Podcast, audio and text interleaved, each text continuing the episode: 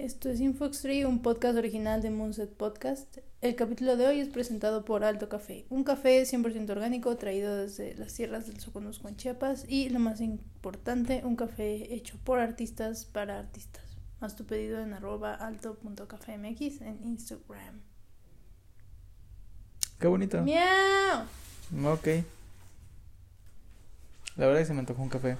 A mí también, tengo Creo sueño. que por primera vez en toda la historia de, de este bello podcast, estamos grabando en, en horario De con, día. Ajá, de día. De día. y es un día nublado, un día que va a llover seguramente en una, ¿qué? ¿Dos horas? Sí, de ¿Tres hecho, ajá, en la mañana que chequé el clima decía que como a las 4. Así que Creo que no es bueno, ajá. se me antoja realmente un café. Y, pan, Y pan, sí. galletas. ¿no? Una concha, uy, Una concha, galletas. una concha. Ayer compré una rebanada de pastel y casi me la acabo. Era de Guau, chocolate. Qué miedo. Sí, yo vi la rebanada. Era mucho chocolate. Era esos pasteles con chocolate, con relleno de chocolate y cubierta de sabor chocolate. Chip, Y. Ok. chip. Era muy bonito. Me alegra. Me alegra Gracias. Aquí va el intro.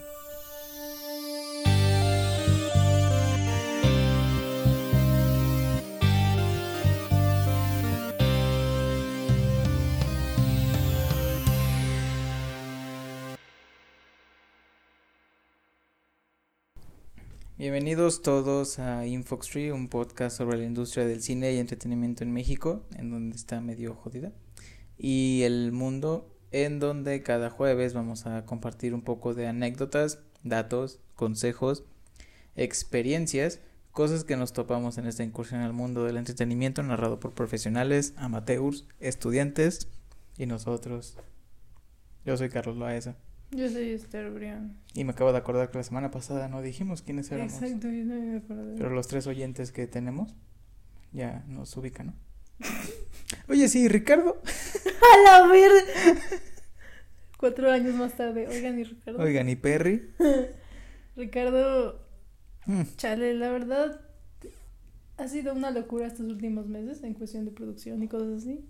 Lo y Ricardo, bueno, que no es de ese departamento, este, no se ha aparecido. eh, solo dijo, ahí me avisan cuando Sí, exacto, cuando te- me toque trabajar y se fue a casa. Exacto, está en un bello home office. Ajá, entonces por eso también no lo no ha venido, pero prometemos que pronto, algún día, y que no pase de este año, vendrá. Apenas es mayo. Exacto, tenemos Mm. muchos meses. Ok, muy bien. Pues bueno, Va, como les platiqué el capítulo pasado, wow, hoy vamos a hablar por fin de la industria mexicana. wow, perdón. Bonito. Pues Ah, pues creo que de los pocos temas que puedo sacar de la industria mexicana, este es uno de los más decentes. Porque si no es crítica, no hay nada que pueda decir de la industria mexicana. A menos que sea este tema, porque realmente es destacable. fantástico.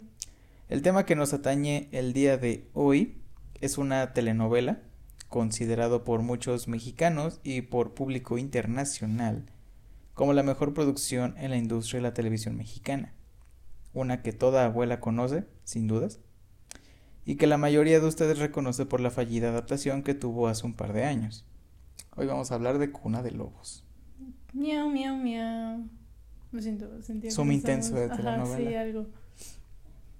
Ah. Ok.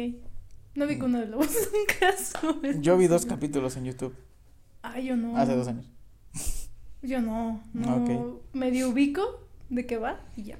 No, ahorita vas a Eso ver. es todo lo que sé. Ajá, soy Mm. una persona ignorante. Creo que sí te gustaría, hasta eso. Es que creo que lo que lo que se ha dicho mucho es que el estigma de las telenovelas es que se tiene precisamente, pendejo, un estigma en el que se cree que son malas, pero son malas de un tiempo para acá, porque México siempre ha hecho telenovelas y Cuna de Lobos es de las más destacables que ha hecho. No, Obviamente estoy hablando de la original.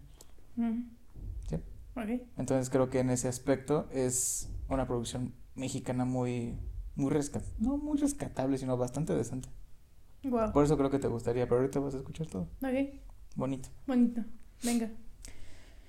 Cuna de Lobos es una telenovela producida por Televisa y emitida desde octubre de 1986 hasta el 22 de mayo de 1987.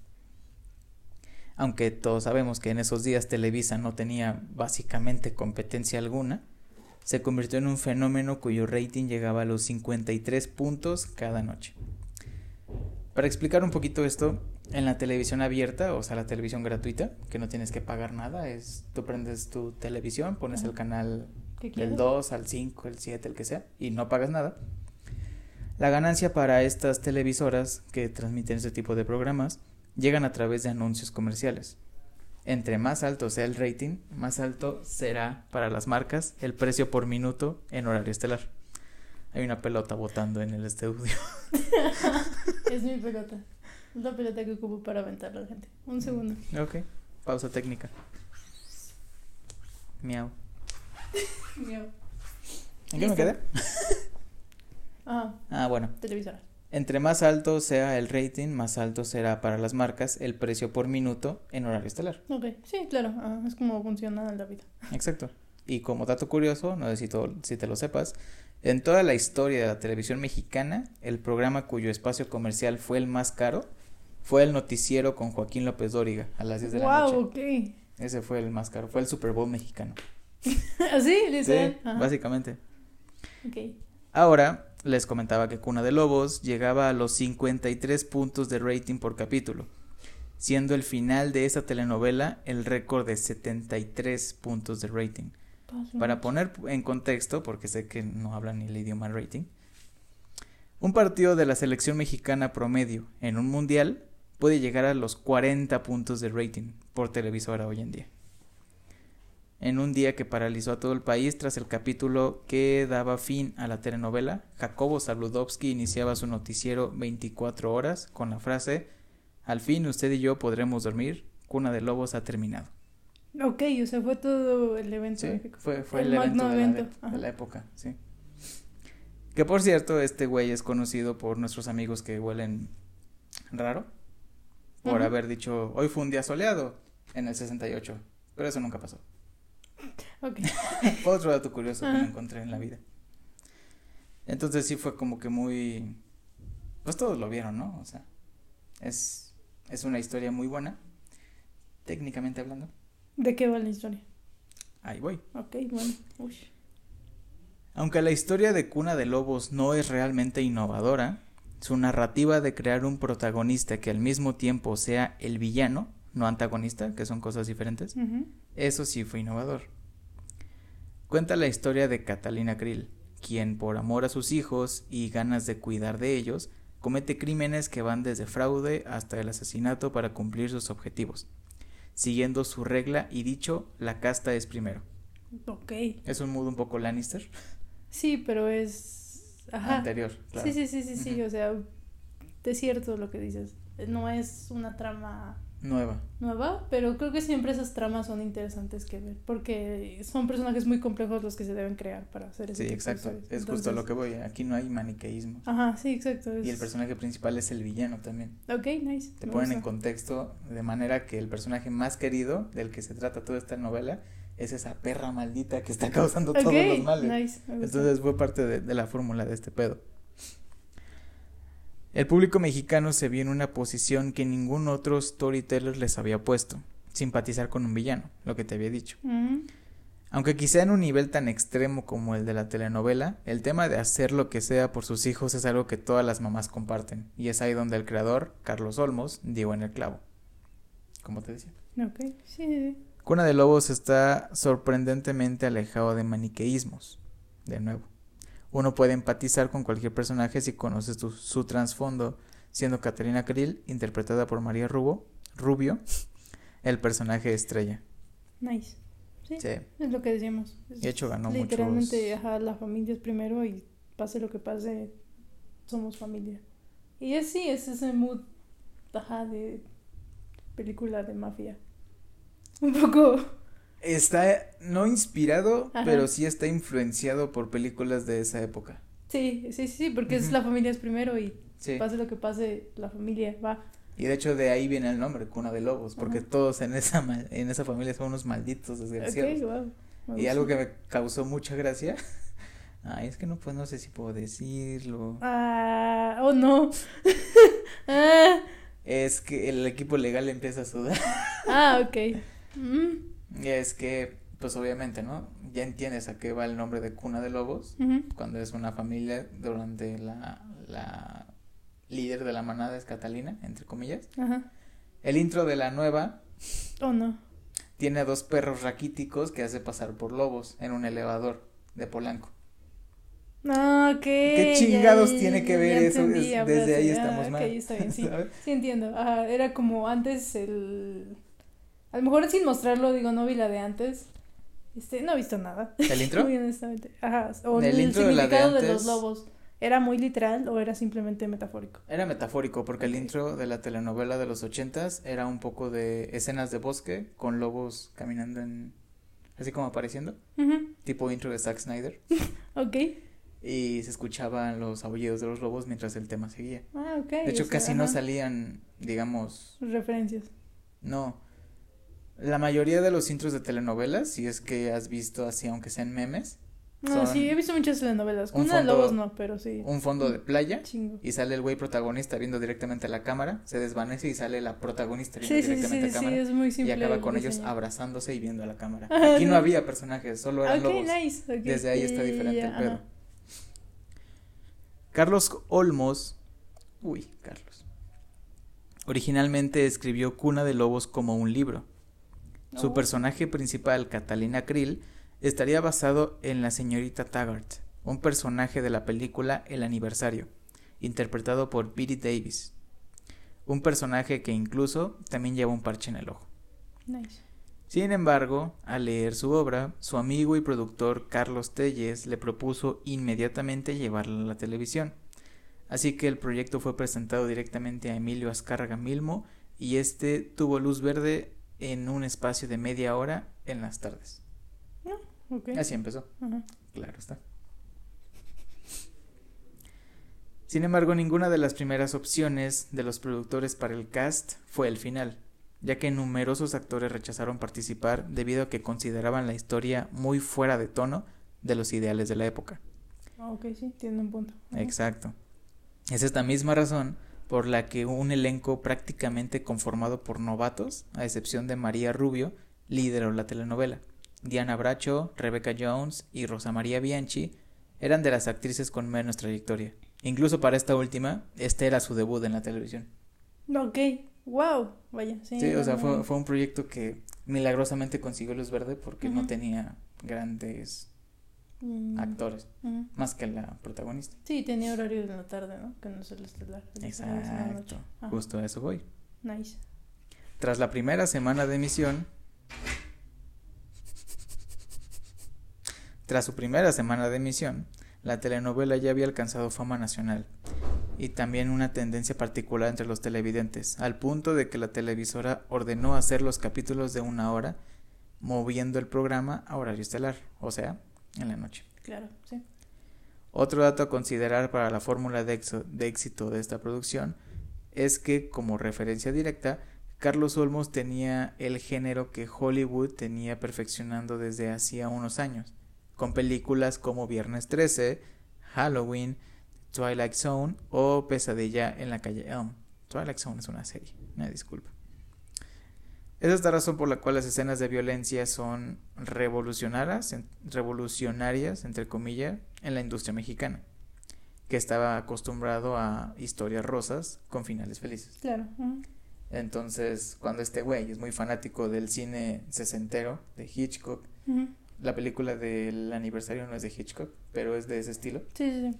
Y después viene un género que viene perfeccionando Hollywood desde hace unos años, como es el... No es ni gore, es como No, no es terror. ah, Ah, es como terror, sí. pero terror basado terror. En, en la violencia, no en Ah. lo paranormal. Ah, A eso me refiero. sí. Entonces las escenas de Katarina Krill dándole machetazos a, a las personas a las que va a matar, pues están inspiradas un poco en Jason, ¿sabes? Sí, sí, sí, sí, sí, como... Sí, se ve, o bueno, se escucha, que es Sí. ese tipo de cosas. Ah. Y... Pues sí, me perdí.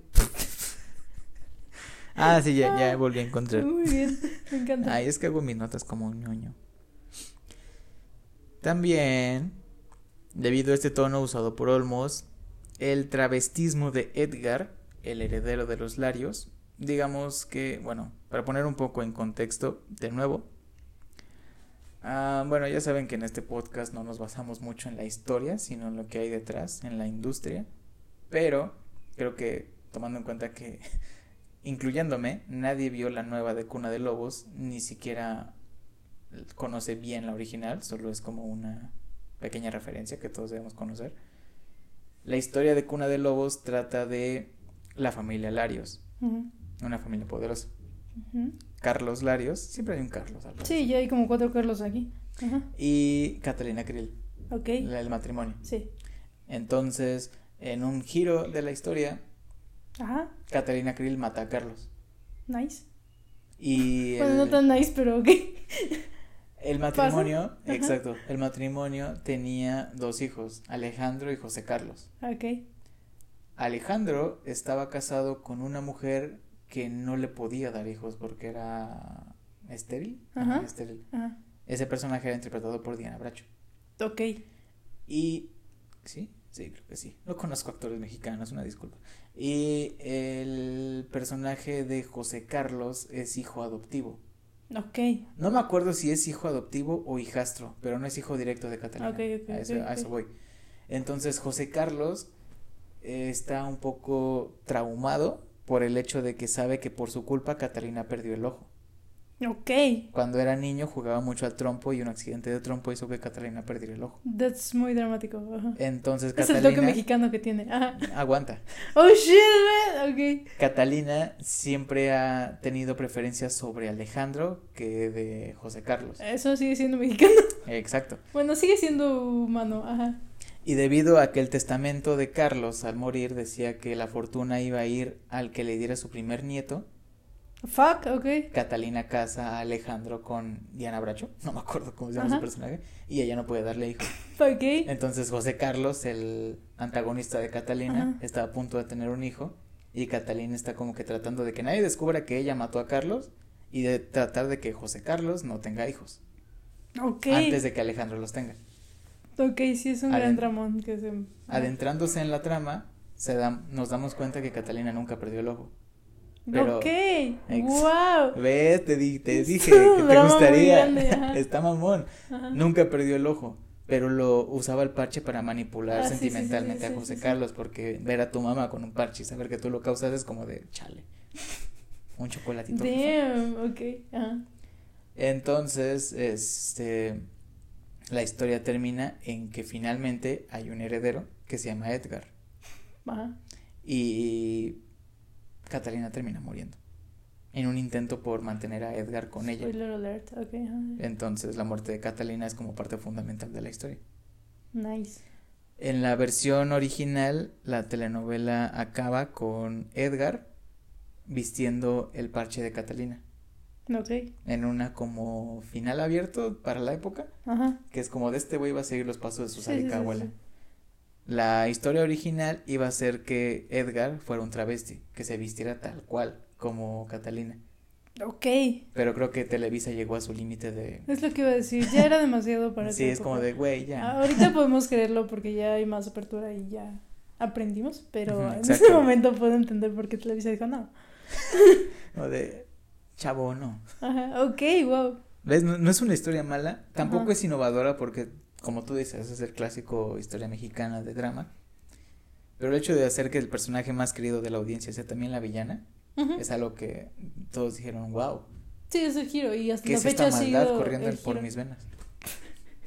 Ajá, hasta la fecha ha sido el giro porque pues me tocó ver muchas telenovelas cuando era chica y ninguna tiene esas tramas. Normalmente son tramas muy simples, ¿no? Es como O de- historias rosas de la Sí, sirvienta sí, que se casa exacto. con él. La chava conoce al güey que es rico y la saca de pobre y se Exacto. casan, tienen una bonita vida. Este es, una drama, ese es un drama chido. Ajá, y este es un drama, si no más complejo, sí más elaborado, en el sentido de que mm, hay más desarrollo del personaje. Exacto.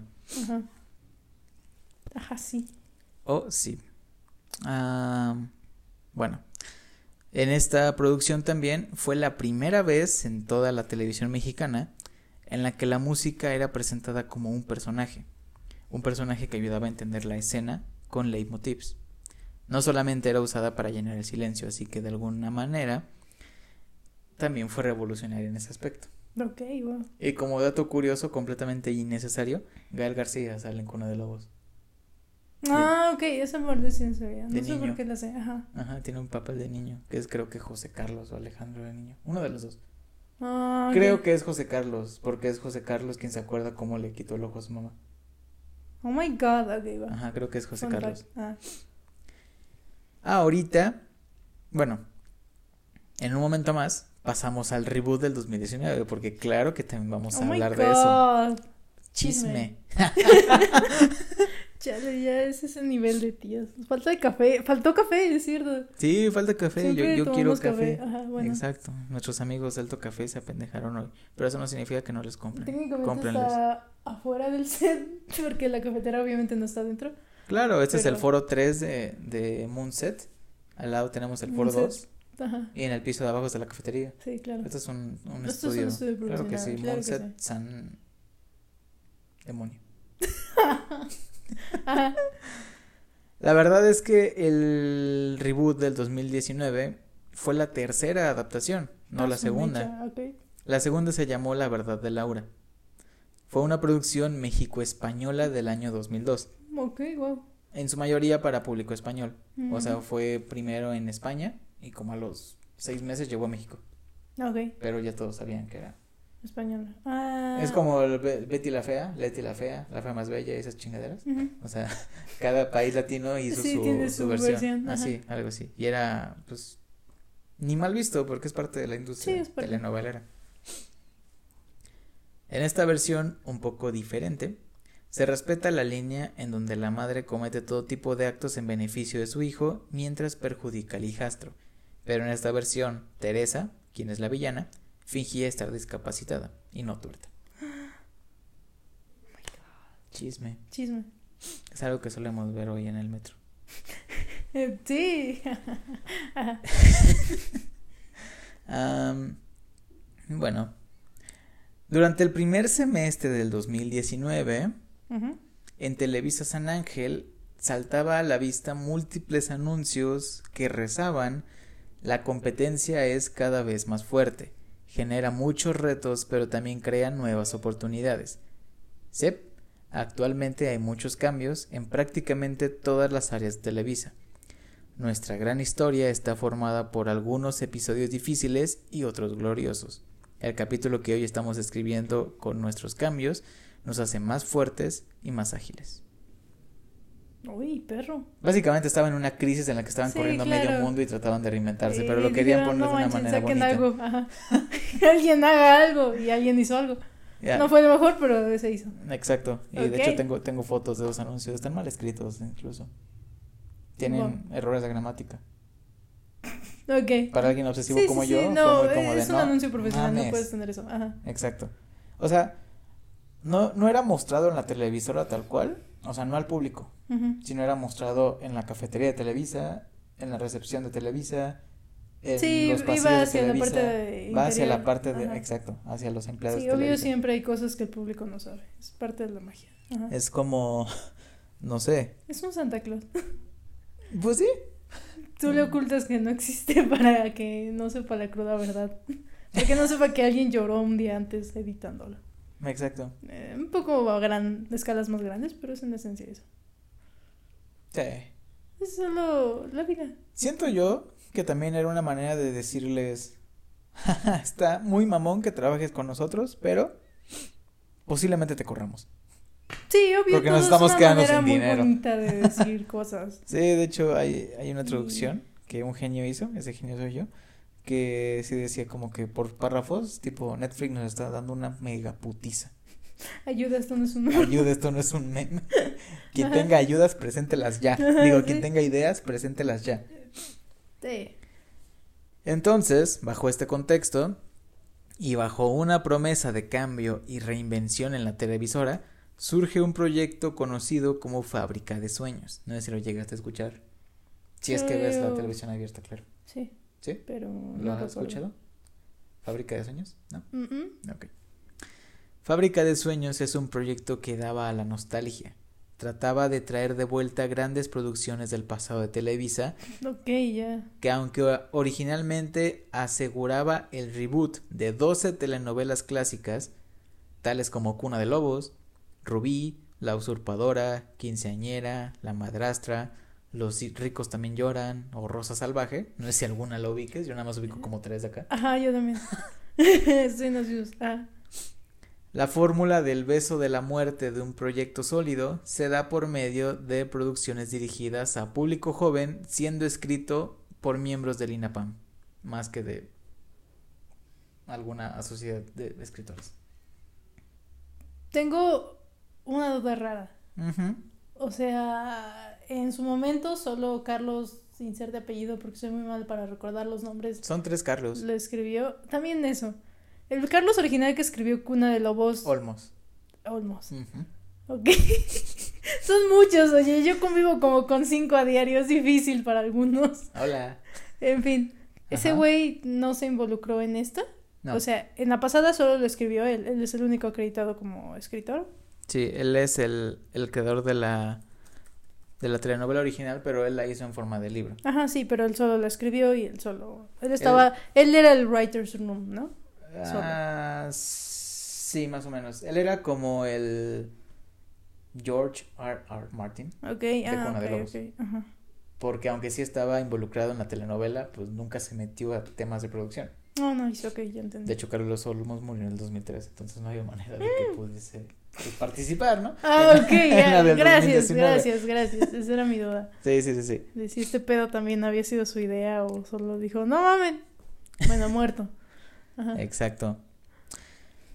Entonces, pues, pues, ¿qué te digo, no? Este, este proyecto.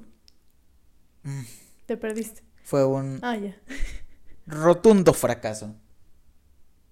Sí, sí, sí, De las 12 telenovelas que quería crear y llevar de nuevo a la pantalla dirigida a un público joven, como diciendo, hola chavos, yo soy Televisa y también hago para ustedes, por favor síganme. Ajá. Solamente pudo hacer tres. Wow. La usurpadora, Cuna de Lobos y Rubí. Ok. Nada más tres. Parte de esto tiene que ver con que técnicamente la idea no era mala, llegar a un público joven en el aspecto social de un choque de generaciones.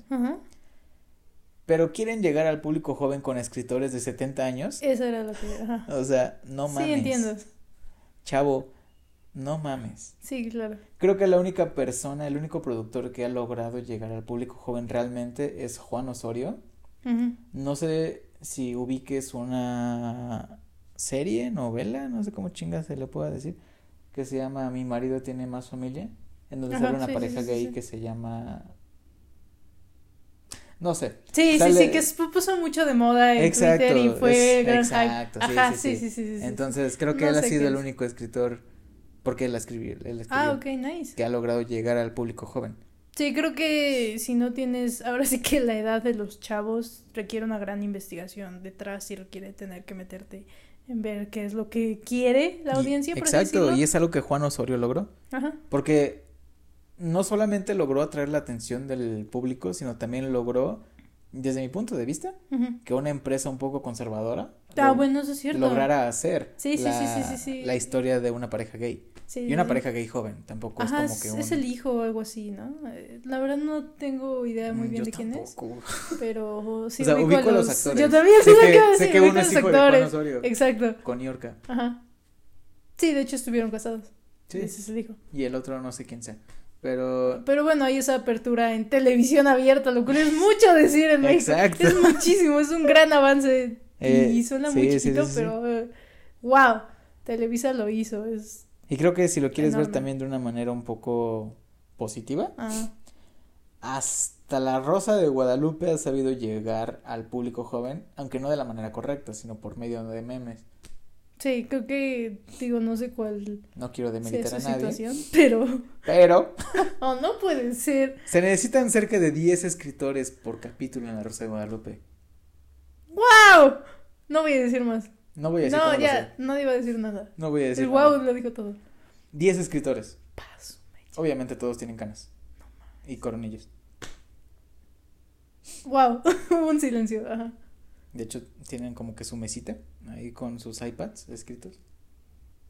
Porque obviamente, computadoras, no sabemos usarlo. ya, por favor. Secretos de Televisa finalmente revelados. Ok. ¿En qué me quedé? Este, en... Ah, Ajá, sí. los escritores. Tres, tres series. Tres series y nada más... Ajá, 12. 3 de 12. Este proyecto fue un rotundo fracaso debido a que los escritores jamás se interesaron en reinventarse ni en estudiar su público meta. Como te dije, algo que Juan Osorio sí hizo. Agregándole que telenovelas que originalmente duraban meses al aire fueron reducidas a 25 capítulos. Eso es muy poco para México. Exactamente. ¿Qué somos Netflix, por favor? Sí, es cierto. Parte ¿Alguien de quiere la- decirle a Televisa quiénes son? Parte del atractivo mexicano es que esas madres duran años. Exacto, ahí tienes, creo que el ejemplo de mi generación, y no me quiero escuchar anciano con Ay, eso, qué señor. Ajá. es la fea más bella. Esa madre duró como dos años, ¿no? Yo iba a la primaria. mayoría duran un año y algo, ¿no? Yo también recuerdo que yo pasaba de año y mi abuela la seguía viendo y era como de, ok, seguimos viendo esta. Ya se casó y se divorció tres veces y se volvió a casar, pero seguimos esperando su final feliz. Ya no sabemos cuál es, pero seguimos. Ajá. Creo que también tengo que reconocer que parte del encanto de los escritores de telenovelas es que saben alargar las historias sin verse forzadas. bueno, ajá. Porque, por ejemplo, uno puede escribir una historia dividida en capítulos y está muy chido. Pero si tu historia es un éxito y en México dicen, Nel, quedo dos meses más al aire, Sí. ¿cómo alargas esa chingadera ya cuando hay capítulos grabados? Ellos lo, lo pueden hacer sin ningún problema. Entonces, escritores de telenovelas que realmente estén, pues, no sé ni cómo decir, calados en la industria, no está mal. Pero, güey, también renuévalos cada, no sé, cinco años, diez años. Bueno, es que creo que se quedaron con un tema que pega y ya. Fue Exacto. como de esto pegó, jamás nunca en la vida haremos nada más diferente. Y fue por eso a lo mejor que tuvo Cuna de Lobos su pegue en ese momento. Porque siempre fue de esto funciona, no lo moveremos. Exacto. Nunca. Y no lo han movido nunca. O sea, es lo mismo de hace 10 años a lo que hay ahorita. Y fantásticamente Cuna de Lobos logró cambiarlo ligeramente.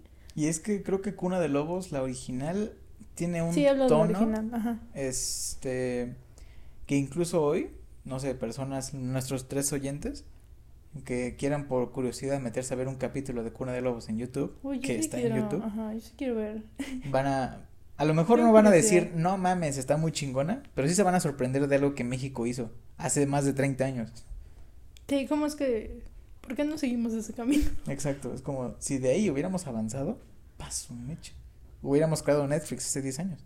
Oh my god. Mm. Ajá. Así mero. Entonces, fueron telenovelas reducidas a 25 capítulos, bajo el concepto recién nacido, según ellos, de teleseries. Ah, ok. Ajá. Una historia de 7 meses contada en 5 semanas. Wow. Sí, es. Ok. Ahora, eh, Giselle González, quien ya había producido novelas con un tono elevado antes, fue la encargada de la nueva versión de Cuna de Lobos. El papel de Catalina Krill fue ofrecido originalmente a Diana Bracho, Ok. una Poético. exacto, poético. Ajá. Ah, Ella ya había participado en la original, sí, sí. pero Diana Bracho fue, o sea, rechazó el papel inmediatamente porque ella tenía una postura que me parece muy respetable de no querer participar en una nueva versión cuando para ella la original fue sublime. Tiene un buen punto. Sí. Tiene un muy buen punto. Sí, porque esta debía ser mejor sí o sí. O sea, si, Exacto. si la otra hubiera sido mala, creo que entiendes que esta podía ser lo que sea. Ya... Como el Snyder Cut. Ajá, ya, ya tenías el no, tenías que ir por el, por el sí de la audiencia, ¿no? Pero si la otra fue la gran este, obra, no solo de la época, sino del momento, hablo de todo el momento de telenovelas, pues sí, igualarla o mejorarla iba a estar cabrón. Exacto. Ajá. Ahora, según rumores internos del estudio, Oh my god. Chismes, el papel después fue ofrecido a Victoria Rufo, Ok, wow. a Rebecca Jones Ajá. y a Laura Zapata. Wow, ok, sí. Pero finalmente fue escogida la actriz española Paz Vega. Gran giro es de esta, esta, no, nada, esa. esa. Esta, 20 años más joven. Sí. Y sexy, por no decirlo. Pues es que es joven, ¿no? O sea, creo que gran parte del encanto era que es. Pues sí, con es, todo es- es respeto, una, una señora. Exacto. Es, es una, señora que puedes decir, ay señora, ¿le ayudo? Es que eso, eso es el papel, es la madre, es la matriarca, es la, la figura de autoridad. No ves a una morrita y dices, no manches. Exacto. Ese es, Es una señora que, digo, igual con todo respeto, A creo que. Victoria Rufo pudo interpretar Sí, bien. yo también, mi, mi- mi- mis fichas iban para Victoria Rufo. Exacto, mi- mis fichas también iban para Ok. Victoria Rufo. Ajá. Y luego, Y luego, intrigada. según otro rumor de adentro del Oh estudio. Paz Vega fue una imposición. Sí, suena imposición. Al chile me la creo. Ajá. Una imposición contra la voluntad de Giselle González, debido a que Televisa tenía la intención de internacionalizar el proyecto Fábrica de Sueños en Prime Video. Ok. De hecho, las Tenía tres, un sueño muy grande, Televisa. las tres están disponibles en Prime Video. What? Ok. Por si quieres ver Cuna de Lobos, la nueva, Ay. y criticar Ajá. bonito. Sí. No, hombre, ay, es que, ay, no puedo decir. Gracias. Pero me tocó ver tantas chingaderas. No, no puedes. ¿Puedo decir? No. ¿Qué tal algo que salió en noticias? Quemaron un yate en Acapulco sin avisar a la policía, lo ¿sabes? sabía. Ajá. Las personas dijeron, no mames, se está quemando, Ayúdenos a hacer ayúdanos, se está quemando. Y la policía dijo, no mames, ¿qué está pasando? Y Televisa es como de, no te conté que iba a quemar un yate. Perdón. Ok. Se ríe. Yo, yo no estaba en Acapulco en ese momento, pero sí me tocó que me contaran. Ok. Ajá. Ya no puedo decir nada más. No, yo no. Chale. ¿En qué me quedé? Ya me acordé. Entonces. ¡ah! Ay, tampoco puedo decir. Bueno, digamos que en un supuesto, ¿Hipotético? hipotético caso, de poder haber leído los guiones. Ajá. ah, El equipo legal suda demasiado. Te voy a aventar la pelota que tengo en la mano. Si oyen un putazo es porque la aventé. Ajá. ¿Qué es lo que un escritor. Ay, no. Obviamente no yo. Ajá. ¿Qué es lo que una escritora? Obviamente no yo. ¿Qué es lo que una escritora? Mamona. Ajá. Hubiera pensado de un guion que tiene descripciones como Catalina se le queda viendo, como Leona al acecho lista para el ataque. Estoy viendo tu cara y sé exactamente lo que... Bueno, así estaban escritos los guiones. Ajá. Están descritos de manera menos minuciosa que los anteriores. Vamos a decirlo así. Ok, Vamos a dejarlo así. Ya. ¿está bien? Por favor. Claro, sí, la oficina legal está aquí al lado y están chillando. Entonces, creo que la historia no era mala, pero tampoco extraordinaria. Simplemente era algo a lo que ya se estaba acostumbrado. O sea, no vino a revolucionar ni madres. Ujú. Pues Solamente vino a agregar la temática LGBT con el propósito de atraer a la chaviza. Ok. wow. Como te mencioné un poco antes, para poner en contexto a las personas que no están dispuestas a ver esta nueva versión, no se preocupen, para eso estoy yo. Y eso me dolió. Qué bueno. Ajá. Eh, la historia de esta nueva versión es básicamente lo mismo, pero en lugar de que Alejandro tuviera una esposa estéril, Alejandro era gay. En esta nueva versión. Ok. Entonces Alejandro pues no podía tener hijos, ¿no? Ujú. Y José Carlos, no sé si en la versión original también, pero al menos en esta nueva, José Carlos es un alcohólico. Ok. Que es como la vergüenza de la familia que no mames, siempre estás pedo, cabrón. Ajá. ¿Es hijo adoptivo en esta o solo está También es, es entre adoptivo y hijastro. Paso, no sé cuál de mecha. los dos. Sí, sí, sí. O sea, no es alcohólico. 100% de la familia, por así decirlo. En este personaje. Ah, hay una actriz que a mí me gusta mucho cómo trabaja, porque de hecho la conocí en su primer papel. Se llama. no me acuerdo cómo se llama. Qué bueno que te encanta. Es que me gusta mucho cómo actúa, porque en su primer papel, en su, digamos, debut cinematográfico, el director de esa película fue mi maestro. Ok. Se llama Alejandro Iglesias Mendizábal. Ajá. Se llama Paulette. Ajá. ¿Paulette Hernández? Ah, no sé. Esa no es la que se murió en la cama, ¿va? No. Ah, Ok. A ver, creo que es Paulette Hernández. Es Poleta Hernández. Ok, así me, me es, es encanta. ella. Ok. Ella salió, la película que les digo se llama Sopladora de hojas y el director fue mi maestro de, Tampoco se acuerda. de dirección, de dirección. Es que en Arte 7 todos dan clases de todo. Ajá. Entonces, no me Mm. acordaba, pero era de dirección. Ajá. Con él aprendí a dirigir, fue bonito. Ok. Seguimos. Esa actriz participó en Cuna de Lobos en el papel de Leonora, que era una, una periodista. Digamos que... Lo que te decía, de nuevo. Los escritores de telenovelas están acostumbrados a alargar la historia sin verlo forzado. Tienen como ese talento.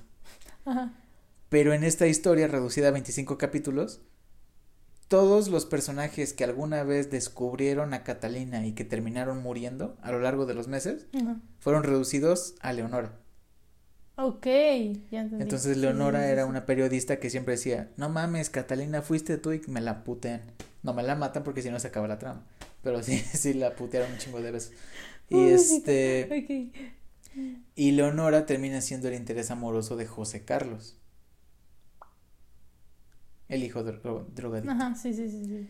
En un intento de hacer que Alejandro sea el heredero. Alejandro es casado a la de a huevo con con Leonora. Sí, es cierto, con Leonora. Es que no no me acuerdo. Estuve Ay, ya no puedo decir nada. Gracias. No me acuerdo bien porque no vi el producto final, pero sí estuve atento Ajá, a gracias. lo que estaban haciendo. Gracias. Entonces, Leonora es casada con Alejandro. Ujú. Y Leonora tiene a Edgar. Pero Edgar dice, un momento, tu mamá es una perra, ¿verdad? Palabras más, palabras menos. Ajá. Y Eleonora se va enamorando más del hermano drogadicto José Carlos. Ok, eso está más telenovela mexicana. José Carlos se da cuenta que su hermano es gay. Y dice, no le puedo hacer eso a Leonora, ya es tu esposa, mínimo finge o algo así. Entonces, ella también sabe que él es gay. Pero José Carlos y Leonora están como de, pues sí, ya ni pedo. ¿Quieres, una, ¿quieres un traguito? Ok. Entonces, José Carlos ve más a Edgar como su hijo y como hijo de Alejandro. No sé si eso también pase en la historia original, pero en esta historia, digo, lo que me gusta de Giselle González es que ella también tiene un estilo muy sádico en sus Sí, sí, sí. personajes. Entonces, Catalina en esta nueva versión quiere matar al amante de José Car de Alejandro. Este amante se llama Miguel, me parece. Ok. La verdad no me acuerdo. me acuerdo del actor, pero no me acuerdo del personaje. Ajá. Ah, de hecho el actor de José Carlos lo vi una vez en Parque Delta. Iba comprando. Apresurado. De hecho parecía que iba cargando sandías porque tenía los brazos abiertos así. Pa, pa, pa. Ah, Ajá. sí, en lo que está. Este llega un punto en el que ¿cómo se llama? Catalina. Quiere matar al amante de Alejandro poniendo una bomba en un avión en el que Alejandro se iba a subir. En un giro en la trama, Alejandro pierde el avión porque originalmente el, el avión iba a ser compartido con perdón, el amante pierde el avión porque el avión iba a ser compartido con Alejandro y Alejandro sube al avión y Ken está como de no mames y explota el avión y mata a su hijo favorito. Ok. that's Es muy drama. Ajá. Entonces, pues, la única familia que le queda al pobrecito de Edgar es Leonora. Y José Carlos es como de, no vas a estar sola. Y al final de la telenovela es en Acapulco donde explota el yate, donde muere Catalina. Ese drama que vieron del yate quemándose en Acapulco, ahí estaba Catalina achicharrándose. En la trama, claro so, está. Creo que esta, digo, no sabemos, no sé el original, tiene más giros mexas. Sí. Sí, Creo o sea, el que- hecho de ujú. Robarle a la que es cuñada. Oye, sí. That's muy mexa. y cosas así como de. Chapulineo. Ajá, sí, es. ajá, ese tipo de giros sí son más, este. Más mexas que, que la primera. Digo, no sé la primera. Bueno, la primera no era gay iniciando con ese giro. Sí, exacto. Era solo una persona más. ¿Ok? Entonces, te digo, la historia no está mal. No es una no mala historia, Sí. pero no es cuna de lobos. Ah, no, creo que le dieron más la trama entre hermanos. O sea, basado en lo que me dijiste, lo pensaría como de. Hubo más drama Sí, más familiar, drama de hermanos. O sea, ajá. Catalina realmente pasa a segundo plano. Más drama familiar que drama hacia la familia. O sea, eran todos contra todos en vez de la mamá, que era el punto central, o la matriarca, protegiendo a sus crías, por así decirlo. A. O a su cría, porque el otro como que valía madres, ¿no? Creo que en todas las versiones el otro vale madres mil veces. Sí, Pero, exacto. ajá. Ok. Entonces, realmente no te sabría decir porque ya no estuve atento Gracias. a lo que seguía después de Cuna de Lobos. No te sabría decir si Fábrica de Sueños fue cancelado por ser un rotundo y estrepitoso fracaso. O porque una persona al otro lado del mundo desayunó con murciélago en su sopita. Y nos cayó una pandemia toda bíblica. Ah, Porque fue a la par. sí, sí, sí. Fue como por febrero del 2020 que fue cancelado.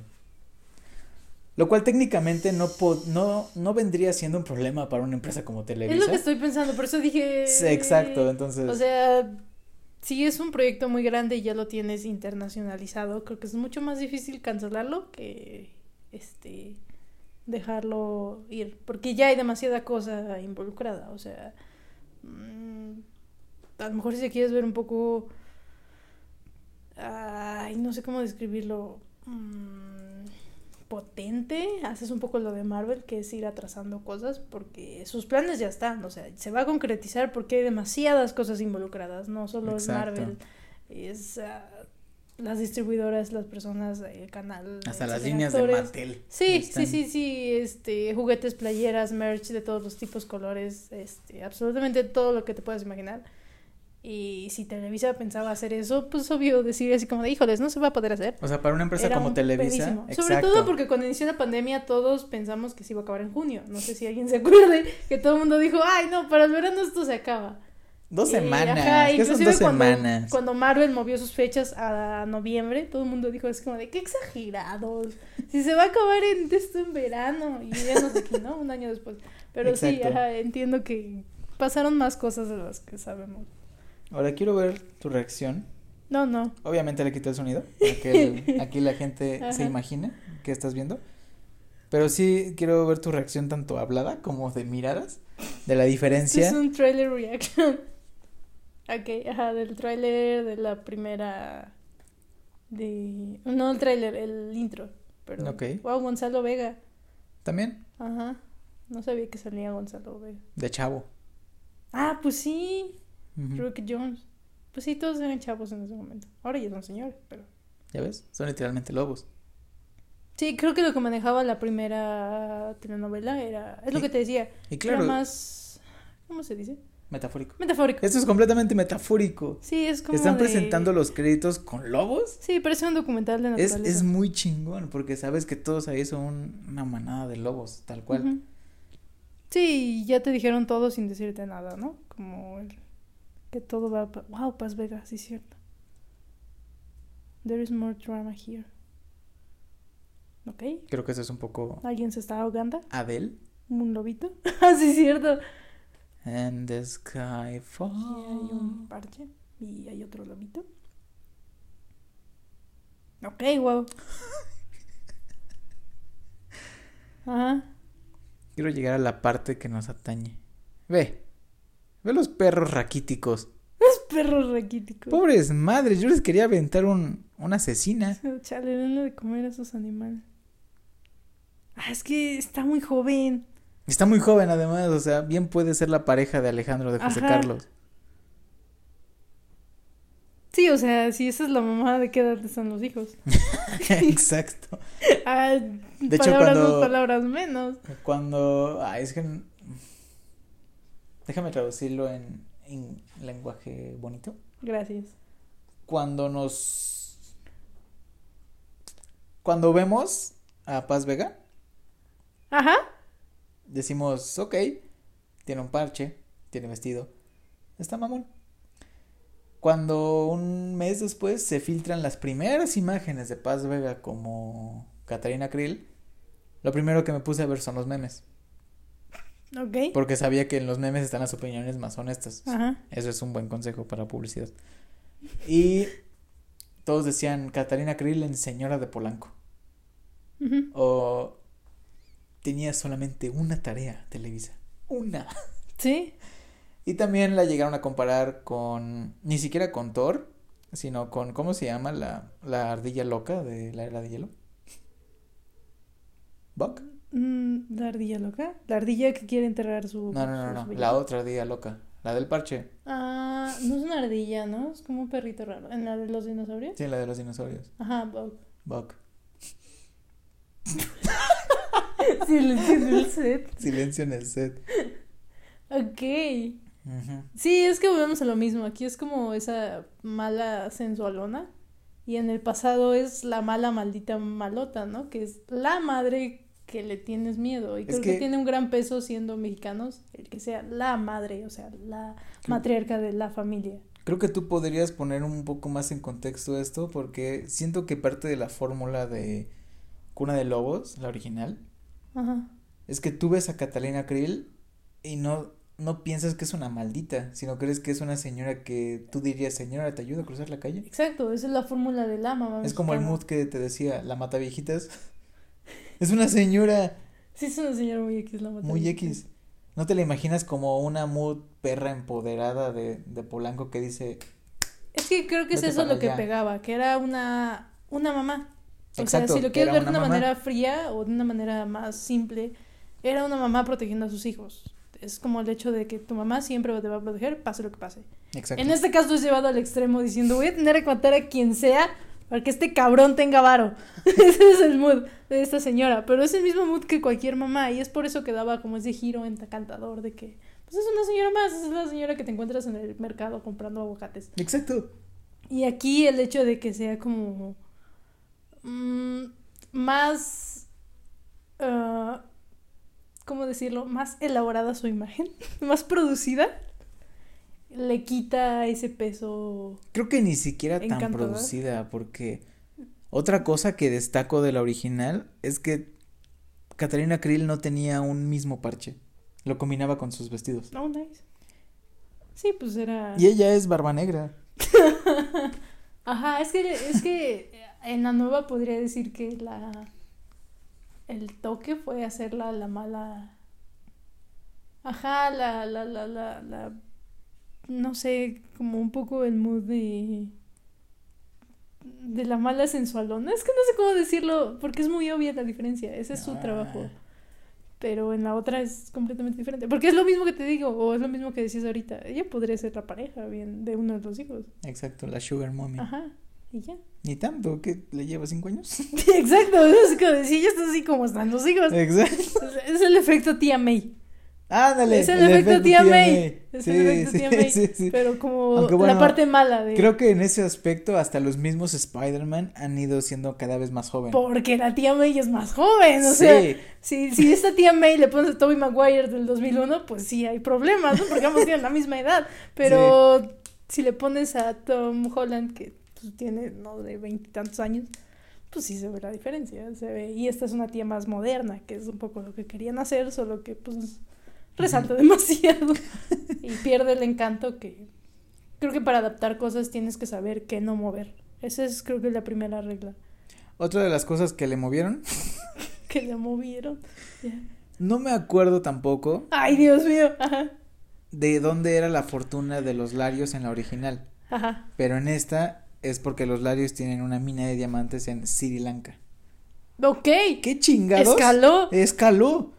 Bien pudieron tenernos una pinche cafetalera en Chiapas, Creo que Pues eso hubiera no. sido más. Vámonos a Sri Lanka. Una mezcalera. y- porque no sabemos dónde está Sri Lanka. Vaya, entonces, con todo respeto, no vivirían en México. Exacto. Iniciando con eso. ¿no? Putas hacen en México. Sí, es como de- Güey, güey, güey.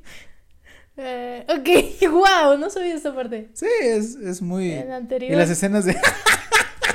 Dios mío. Las escenas de Sri Lanka fueron hechas en Morelos. Tan rancho está. Ok, piensen en locación también al escribir. Sí, por favor, de pero- parte de una productora. Recuerden pensar en sus locaciones antes de No, escribir. no es queja hacia los scouters, es, es más bien como de, wow, así de rancho está Morelos, como para dar el gatazo, ni Acapulco, ¿sabes? Ni Guerrero. Wow. Se fueron a Morelos a grabar Sri Lanka. Ok, Creo que sí. Aguastepec. Bueno, es, todo está muy junto, según Sí, lo que he aprendido estos últimos días. Ujú. Ok, wow.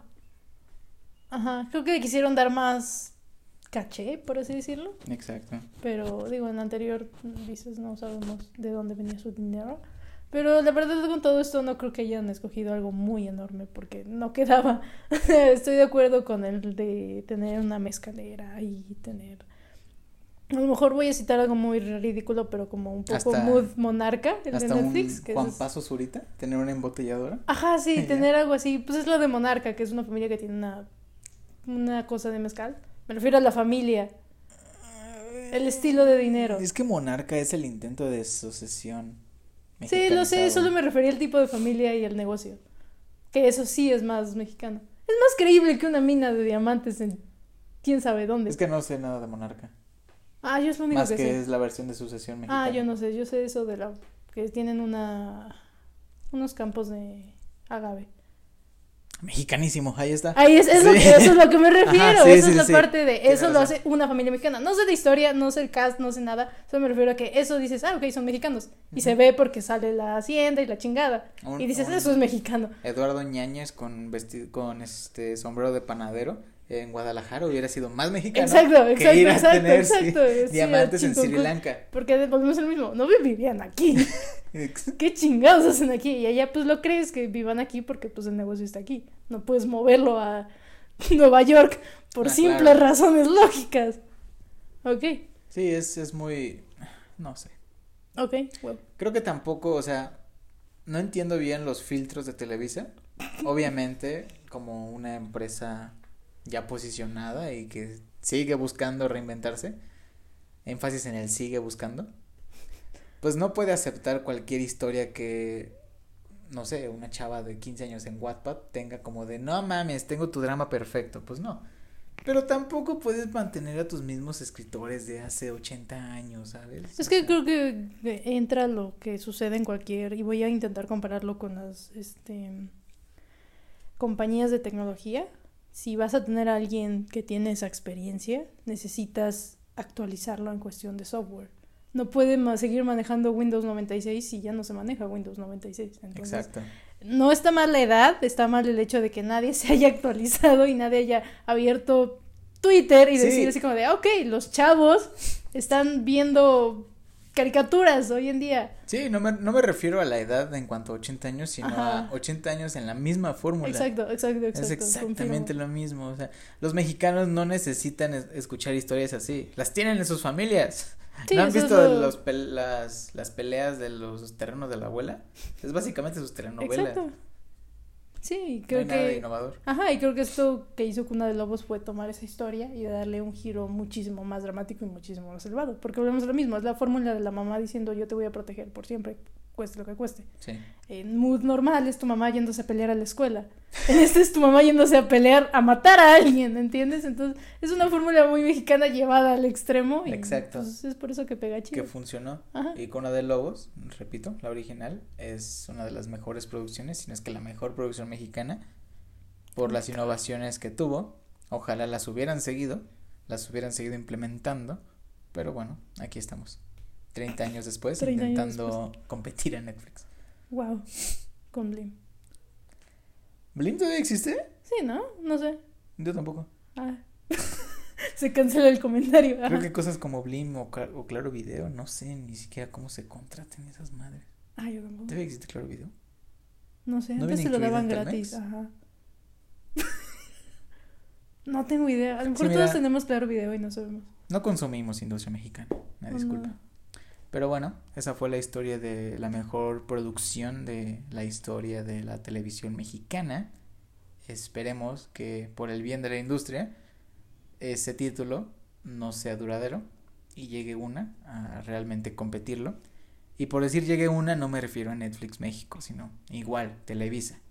Sí, Televisa es- algo hecho nacional. algo así sí, exacto. Televisa o Azteca o hasta Imagen, si es que Imagen está haciendo telenovelas. Imagen lo está intentando, déjalo ser. ya tienen un reality en la mañana. ¿Tienen un reality en la sí, mañana? sale el sol, ¿no? ¿Se imagen? Ah, chinga. Sí, es donde se cayó venga la, la alegría. donde se cayó la esta chava que empezaron a bailar manga Ay, no, eso ya tiene años. Eso fue en Cebali. Ah, ¿eso es Televisa o Azteca? Ajá, eso es Televisa. Ah, ok. En fin, Imagen lo está intentando. Ok, ya lo está ya está intentando. llegando a, a las grandes Sí, chicas. Pero a eso es a lo que me refiero, o sea, que sea Televisa, Azteca o Imagen quien realmente proponga un cambio, porque si no van a venir otras personas a proponerlo y ustedes van a competir con el cambio y les van a fracasar. Entonces mejor ustedes propónganlo antes de que vengan otras personas y los hagan fracasar otra vez. Sí, porque historias buenas hay, lo que falta. Talento hay, lo que falta es apoyarlo. Exacto, y, actores buenos también hay. Escritores, luego hablamos. Pero es... Creo que sí hay, pero hay demasiadas imposiciones. Exacto, hay demasiadas imposiciones. O sea, no hay este apertura a nuevos escritores. y los nuevos escritores son escritores que hacen, que para ellos hacer guiones es abrir un archivo de Word y decir, ¿cómo le hago? No está mal, pero pues no. pues solo tendremos que esperar a ver qué hay de nuevo en el mundo. Exacto. Y Cuna de Lobos original está disponible en YouTube. No es ilegal, ya que desde su principio fue una producción gratuita de ver. Y Cuna de Lobos actual está disponible en Prime Video. Así que vayan a verlas, compárenlas y hagan sus propios criterios.